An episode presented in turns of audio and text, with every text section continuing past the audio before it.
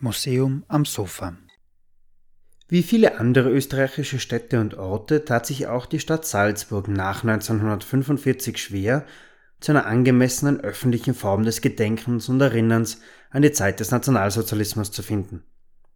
Während Kriegerdenkmäler schon bald nach der Befreiung zu Erinnerungsorten der Kriegsteilnehmer und ihrer Angehörigen im öffentlichen Raum wurden, blieb ein Gedenken an die Opfer des Nationalsozialismus für Jahrzehnte an den Rand gedrängt. Sehen wir uns die Prozesse hinter solchen Mahnmalprojekten genauer an. Herzlich willkommen beim Museum am Sofa, dem Podcast des Salzburg Museum. Mein Name ist Josef Kirchner und wir begeben uns auch heute wieder gemeinsam in die Geschichte Salzburgs. Die Errichtung von Erinnerungszeichen an die Opfer des Nationalsozialismus in Salzburg ist oft von langwierigen und diskussionsreichen Auseinandersetzungen gekennzeichnet. Dabei ist es auch der Hartnäckigkeit einzelner engagierter Personen und Initiativen aus der Zivilgesellschaft zu verdanken, dass viele der heute in Salzburg vorhandenen Erinnerungsorte realisiert wurden. Dabei stießen und stoßen sie allerdings auf viele Hürden. Ein besonderer Reibungspunkt war und ist dabei immer auch die Frage nach dem Standort. Wird ein Gedenken an einem tatsächlichen historischen Ort ermöglicht oder wird die Erinnerung wortwörtlich an den Rand gedrängt? Bei einem der neuesten Erinnerungsorte in der Stadt Salzburg ist diese Diskussion noch nicht lange her.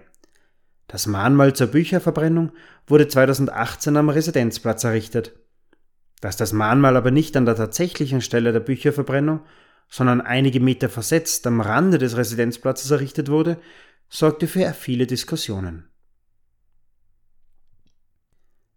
Beim 1991 enthüllten Mahnmal für die Opfer der sogenannten NS-Euthanasie im Kurgarten vor dem Schloss Mirabell sieht die Sache noch einmal anders aus. Man kann für dieses Mahnmal zwar ins Treffen führen, dass es an einem stark frequentierten Ort errichtet wurde, allerdings fehlt hier ein geografischer Bezug zum Erinnerungsereignis selbst. Ein möglicher Standort für ein derartiges Mahnmal wäre zum Beispiel das Umfeld der heutigen Christian Doppler Klinik gewesen. Schließlich wurden über 250 PatientInnen aus der Landesheilanstalt für Geistes- und Gemütskranke, wie die Christian Doppler Klinik damals hieß, im Jahr 1941 nach Schloss Hartheim deportiert und dort getötet. Auch das 2002 errichtete und im September diesen Jahres neu renovierte Mahnmal am Südtiroler Platz bot lange Zeit viel Raum für Diskussion. Gegenüber dem Haupteingang des Hauptbahnhofes gedenkt das Mahnmal aller Opfer des NS-Staates und erkennt gleichzeitig die Mitschuld Salzburgs an. Der Südtiroler Platz ist damit ein Ort mit hohem Symbolcharakter und unterschiedlichen historischen Anknüpfungspunkten, wie beispielsweise den Deportationen, die von hier aus erfolgten.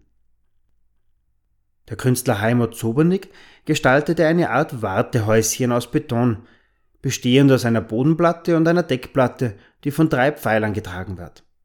In die Dachplatte ist eine Inschrift eingraviert. Diese lautet Die Stadt Salzburg bekennt und betrauert, dass auch hier Verbrechen des Nationalsozialismus geschehen sind und Bürgerinnen dieser Stadt sich daran mitschuldig gemacht haben. Die Erinnerung an diese dunklen Jahre ist zugleich Verpflichtung zu einem Nie wieder. Ein Leben in humaner Würde beruht auf den Prinzipien der Demokratie und der Menschenrechte.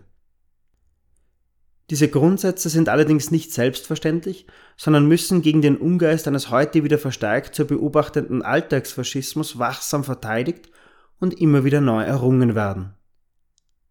Das Andenken der Opfer von gestern zu ehren, heißt sich heute aktiv gegen alle Formen des Faschismus und für die Wahrnehmung der Menschenrechte zu engagieren.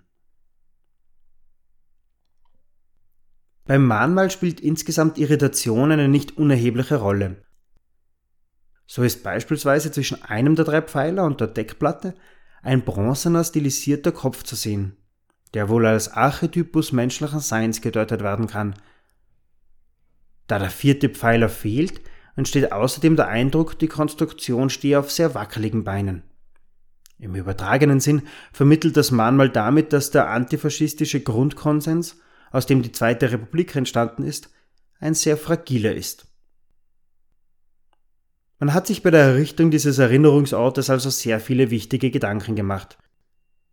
Allerdings war das Mahnmal zwischen Bäumen und Fahrradständern lange Zeit nur wenig präsent.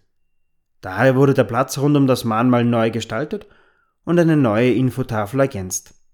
Es lädt also dazu ein, noch einmal neu erkundet zu werden.